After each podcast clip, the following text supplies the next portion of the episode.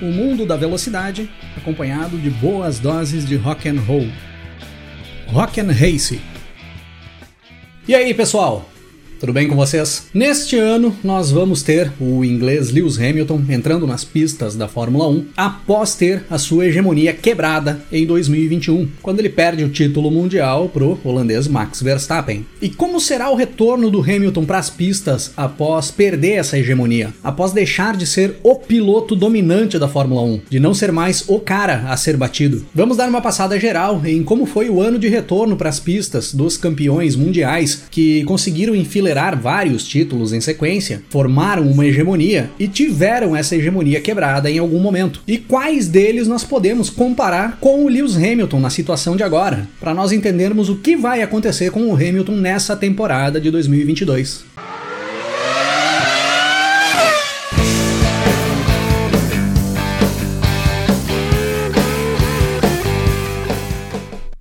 Primeira hegemonia de um piloto na história da Fórmula 1 foi do italiano Alberto Ascari. O Ascari venceu dois campeonatos em sequência já nos primeiros anos de existência da Fórmula 1, nas temporadas de 1952 e 1953, correndo pela equipe Ferrari. Em 1954, então bicampeão mundial, em sequência, o Ascari acaba trocando de equipe. Ele sai da Ferrari e se junta com a Lancia para participar de um novo projeto. Só que a Lancia acaba tendo muitos problemas no ano de 1954, demora muito para conseguir colocar o carro na pista para disputar provas. O Ascari acaba tendo que competir com carros da Maserati, carros da Ferrari para não ficar de fora de todas as provas, acaba ficando fora de várias provas da temporada, corre pela Lancia só no final do ano e fica totalmente fora da disputa do título mundial, tendo então ali naquele momento a sua hegemonia quebrada. Ele deixava de ser o piloto a ser batido nas pistas da Fórmula 1. E aí entra no ano de 1955 para recomeçar o seu trabalho dentro da categoria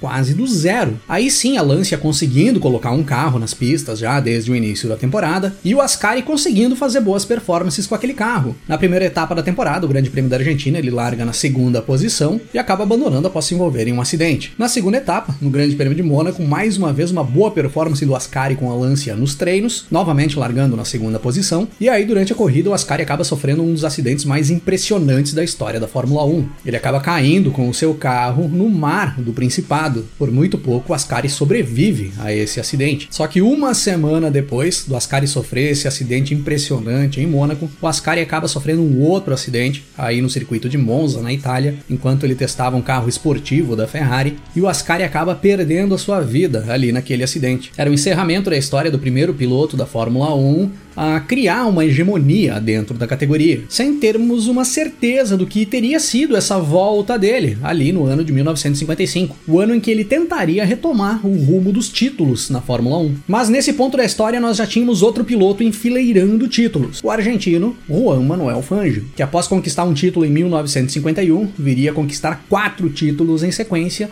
das temporadas de 1954 até 1957. Acaba criando uma das maiores hegemonias da história da Fórmula 1 até os dias de hoje. Só que outra vez nós não saberíamos como seria o retorno de um multicampeão para as pistas após ter a sua hegemonia quebrada, pois o Fangio deixa as pistas da Fórmula 1 após a conquista do seu quarto título em sequência e o quinto título mundial da carreira ao final da temporada de 1957. Ele até disputa algumas provas de 1958, mas ele não disputa o título mundial. Então, dos dois primeiros pilotos da história da Fórmula 1 que conseguiram criar uma certa hegemonia dentro da categoria, nós não conseguimos ver na prática como teria sido o retorno desses caras em uma temporada inteira após terem as suas hegemonias quebradas. Mas nós conseguiríamos ter uma amostra de como seria o retorno de um multicampeão para as pistas da Fórmula 1 após perder a sua hegemonia poucos anos depois da saída do Fangio das pistas. Logo na virada dos anos 50 para os anos 60, com o australiano Jack Brabham. O Brabham conquista dois títulos mundiais em sequência nas temporadas de 59 e 60. Entra na década de 60 como o principal nome da Fórmula 1 ali da época, como o piloto a ser batido nas pistas e o favorito a buscar mais títulos mundiais. Mas uma mudança no regulamento para a temporada de 1961, que reduzia bastante a potência dos motores, acaba prejudicando bastante o desempenho dos carros da Cooper, que era a equipe que o Brabham pilotava ali naquele momento e a equipe que ele tinha conquistado seus dois títulos mundiais. O Brabham acaba ficando totalmente fora da disputa pelo título ali em 1961, termina a temporada somente na 11ª posição. Era a queda da hegemonia do Jack Brabham, que retornaria para as pistas da Fórmula 1 no ano de 1962 em um dos retornos mais ousados de um piloto após ter uma quebra de hegemonia. No ano de 1962, o Jack Brabham entra nas pistas da Fórmula 1 com a sua equipe própria, a Brabham. Não chega vencer corridas nessa primeira temporada, correndo com a sua própria equipe nas pistas da Fórmula 1, mas soma um total de 9 pontos no decorrer do ano e termina o campeonato na nona posição, uma posição melhor do que ele tinha terminado no ano anterior, onde ele corria pela Cooper, que era uma das principais equipes ali daquele período. Então nós podemos considerar que no retorno para as pistas, após a queda do seu domínio dentro da Fórmula 1, o Brabham iniciou um dos trabalhos mais espetaculares que já existiu dentro da Fórmula 1, que resultaria anos depois no único título mundial conquistado por um piloto correndo pela sua própria equipe. Após essa hegemonia do Brabham, ali na virada dos anos 50 para os anos 60, passariam-se muitos anos sem que nós tivéssemos um piloto dominando a categoria por dois anos ou mais. Ninguém mais conseguia criar uma hegemonia dentro da categoria. Os títulos iam pulando de piloto a piloto em cada ano que se passava. Até que na metade dos anos 80, o francês Alain Prost conquista dois títulos em sequência, nas temporadas de 1985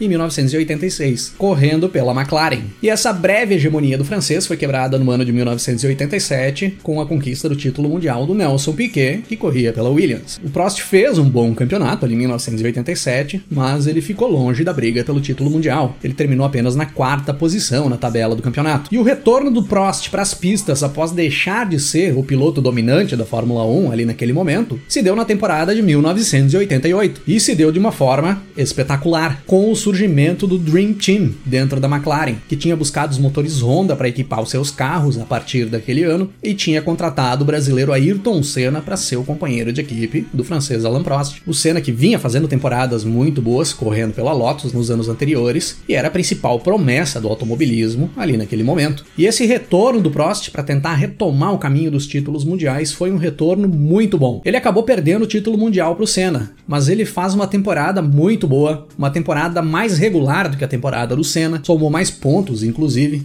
o Senna acabou conquistando o título mundial por conta dos descartes de pontos. O Prost venceu menos corridas do que o Senna e com esse regulamento as vitórias importavam mais para a conquista do título. Só que o Prost ficou ali na briga pelo título mundial junto com o Senna a temporada inteira. E mesmo sem ter conquistado o título mundial, essa foi uma das melhores temporadas do Prost dentro da Fórmula 1. Ele certamente não teve problemas com a quebra da sua hegemonia em 1987 e entrou nas pistas em 1988 pilotando ainda mais do que ele vinha pilotando nos anos anteriores. Logo após essa breve hegemonia do Prost, nós tivemos a breve hegemonia do Senna. O Ayrton Senna buscou dois títulos mundiais em sequência em 1990 e 1991. Essa hegemonia não continuou em 1992, pois as Williams atropelaram todo mundo ali naquela temporada. Ninguém tinha chance de competir com aqueles carros da Williams. O Senna acaba o ano de 1992 apenas na quarta posição na tabela do Mundial. Ficou o ano todo muito longe da briga pelo título. E aí, em 1993, o Senna teria teria que encarar um retorno para as pistas da Fórmula 1 após deixar de ser o piloto dominante dentro da categoria. E ali naquele momento, a McLaren vinha tendo problemas. A Honda, que era sua grande parceira técnica desde 1988, deixava as pistas da Fórmula 1. O Senna não tinha contrato para correr em 1993, já com a temporada se encaminhando para o início. Houve até boatos de o Senna migrar para a Fórmula Indy ali naquele momento, principalmente após ele ter feito teste com o carro da Penske nos Estados Unidos, a convite do Emerson Fittipaldi, que corria na Indy naquele momento. Houve boatos também do Senna tirar um ano sabático ali em 1993, não pilotar, ficar fora das pistas e reencaminhar sua carreira para partir dali. Mas aí com a temporada quase iniciando, o Ron Dennis, que era o chefe de equipe da McLaren,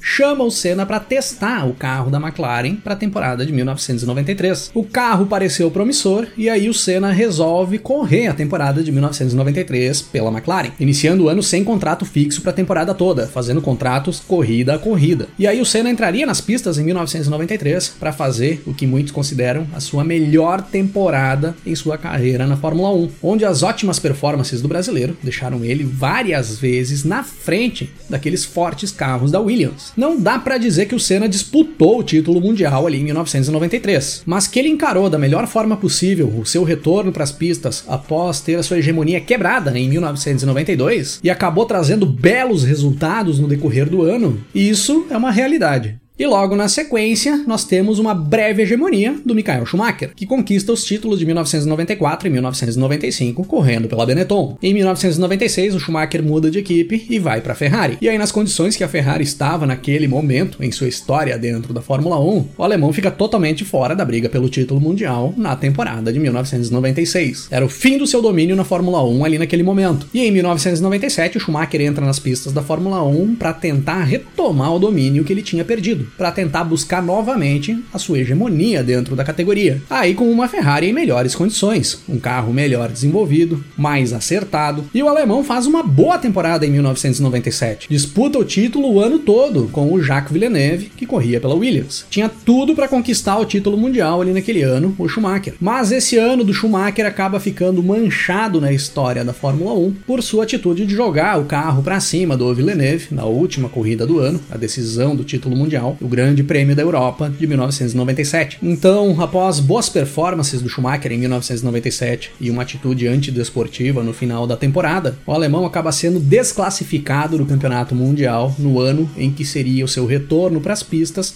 após perder o seu domínio dentro da Fórmula 1. Logo nos anos seguintes, o finlandês Mika Hakkinen busca dois títulos em sequência, em 98 e 99, correndo pela McLaren. No ano de 2000, após um bom início de temporada, o Hakkinen acaba perdendo o título mundial para o alemão Michael Schumacher, que seguia na Ferrari e conquistava o seu primeiro título pela escuderia italiana ali naquele ano. E aí em 2001, o finlandês retornava para as pistas da Fórmula 1 sem ser o piloto dominante e faria ali a sua última temporada dentro da categoria. O Hackney acaba se aposentando ao final do Campeonato Mundial de 2001, sem ter feito um grande ano dentro das pistas. O Hackney fez um ano de despedida mesmo. Ele passeou no decorrer da temporada. E enquanto isso, se desenhava o que viria a ser a maior hegemonia da história da Fórmula 1 por parte de um piloto. Os cinco títulos mundiais em sequência do alemão Michael Schumacher correndo pela Ferrari, do ano de 2000 até o ano de 2004. No ano de 2005, após várias mudanças que a FIA vinha fazendo para tentar quebrar essa hegemonia da Ferrari, o Schumacher fica fora da disputa pelo título mundial e acaba ficando nas mãos do espanhol Fernando Alonso,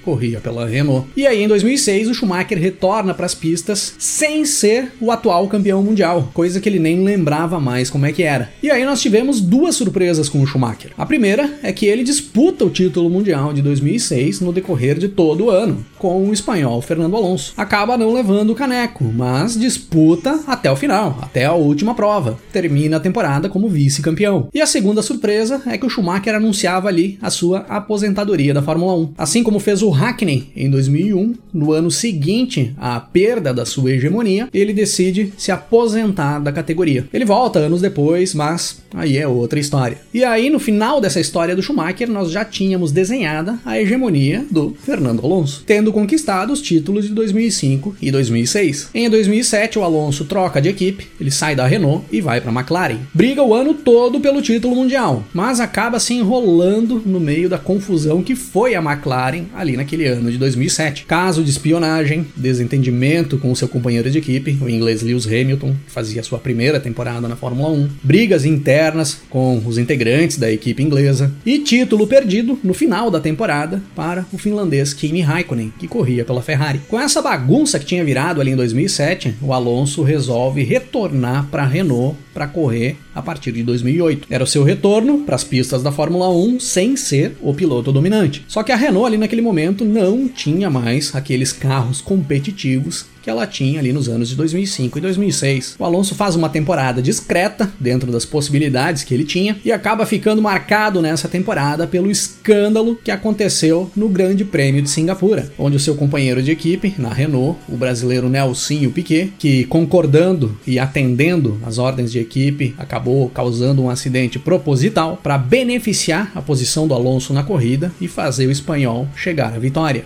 Poucos anos depois, surge outra grande hegemonia dentro da Fórmula 1, a do alemão Sebastian Vettel, correndo pela Red Bull. O Vettel busca quatro títulos mundiais em sequência, de 2010 até 2013, e acaba deixando de ser o piloto dominante da Fórmula 1 em 2014, após a grande mudança no regulamento e o início do domínio da Mercedes na Fórmula 1. Para 2015, que era o ano de retorno do Vettel para as pistas da Fórmula 1, sem ser o atual campeão mundial, sem ser o piloto a ser batido, o Vettel troca de equipe sai da Red Bull e vai para a Ferrari. E o Vettel faz uma boa temporada ali em 2015. Fica na terceira posição no campeonato mundial, atrás apenas das duas Mercedes, que eram imbatíveis ali naquele momento. E era um ano em que a Ferrari ainda estava se adaptando àquele novo regulamento. A equipe ainda não tinha acertado a mão no carro. Para muitos, esse foi o último bom ano do Vettel dentro da Fórmula 1. A partir de 2016, o desempenho dele começou a cair bastante. E aí nós temos as hegemonias criadas pelo inglês Lewis Hamilton. Um bicampeonato em sequência, em 2014 e 2015, a perda do título em 2016 para o seu companheiro de equipe, o Nico Rosberg, e um retorno muito bom em 2017, no momento em que o Hamilton deixava de ser o piloto dominante, o piloto a ser batido, apesar de que o Rosberg já não estava mais nas pistas ali naquele momento, então de certa forma o Hamilton até continuava sendo o piloto a ser batido. Ele domina a temporada toda, até tem uma disputa com o Vettel em alguns momentos na temporada, mas o próprio Vettel mesmo acaba se retirando dessa disputa pelos erros que o Vettel vinha cometendo. E aí o Hamilton a partir de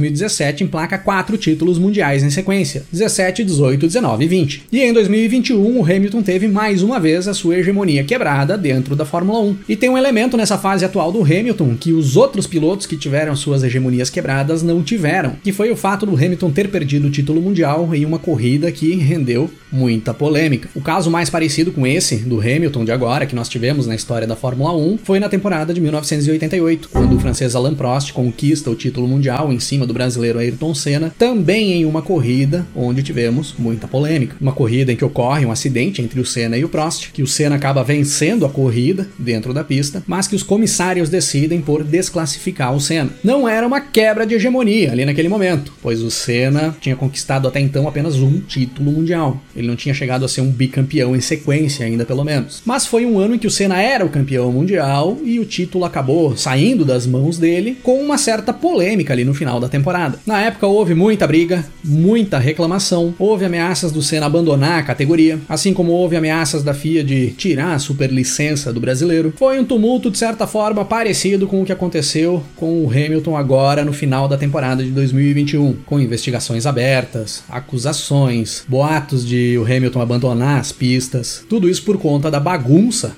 na minha opinião, que o diretor de provas Michael Masi fez no final do Grande Prêmio de Abu Dhabi 2021, a última prova da temporada e a decisão do título mundial, que acabou selando o título mundial do Max Verstappen. Na minha opinião, eu acho que nós podemos juntar alguns elementos históricos para tentar entender como vai ser esse futuro próximo do Hamilton dentro da Fórmula 1. Nós temos um piloto que vinha de vários títulos mundiais em sequência e após vários anos vai iniciar uma temporada sem ser o atual campeão mundial, sem ser o piloto piloto a ser batido, como aconteceu com o Schumacher no início da temporada de 2006 e também com o Vettel no início de 2015. Existe uma grande mudança no regulamento em curso, mas pelo que tudo indica, a Mercedes deve entrar com força no início dessa temporada, pois é uma das equipes que já vem desenvolvendo o carro de 2022 há mais tempo. Então o Hamilton deve iniciar a temporada com um carro que lhe dê condições de buscar vitórias, como Schumacher teve em 2006, após ter um ano ruim em 2005. E nós temos também esse fator de iniciar uma temporada após ter um final de temporada polêmico, ter perdido o título em uma corrida que teve muita polêmica, como foi o início da temporada do Senna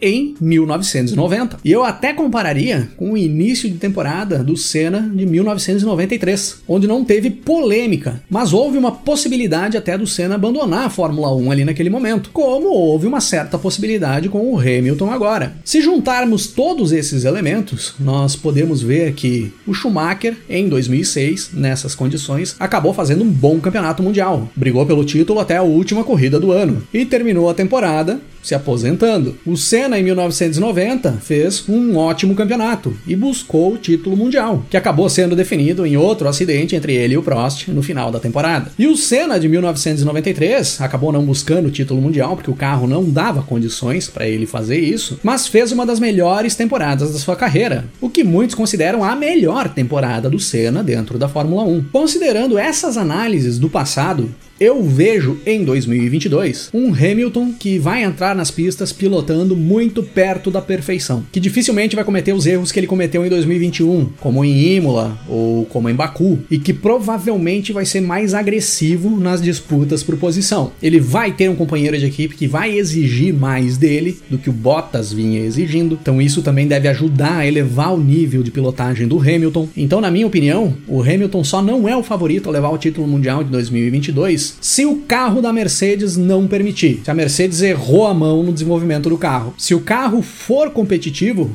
o Hamilton deve disputar o título mundial até o final da temporada. E só vai perder se alguém andar acima do nível de genialidade que ele tem. E se eu estiver errado, o que é coisa bem comum aqui no canal, e o Hamilton acabar fazendo uma temporada com um nível baixo de desempenho, nós provavelmente estaremos vendo a última temporada do inglês Lewis Hamilton na Fórmula 1. Anotem isso e me cobrem lá no final do ano.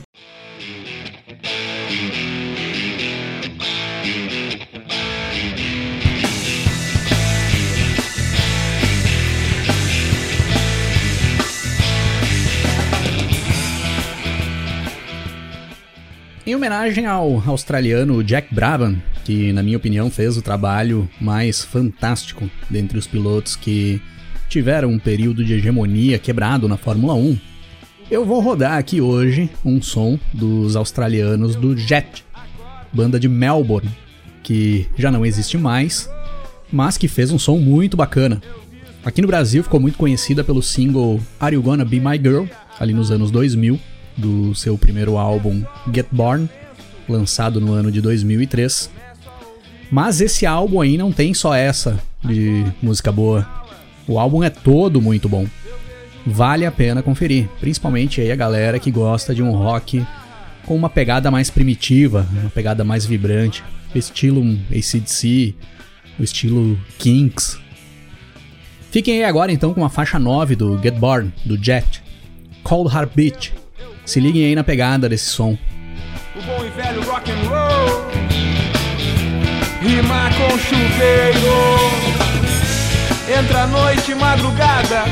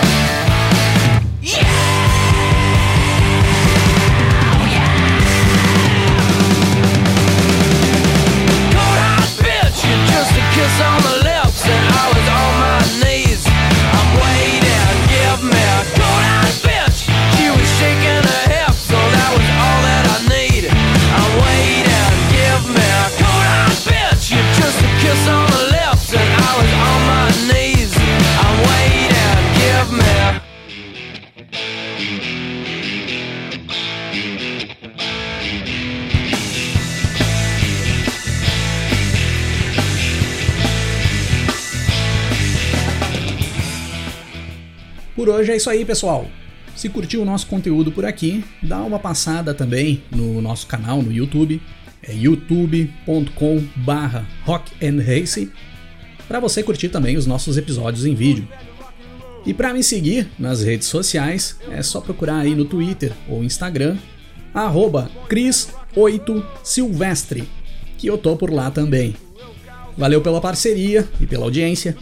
Um grande abraço para todo mundo. Até mais. Começo a ouvir. Acordes, escalas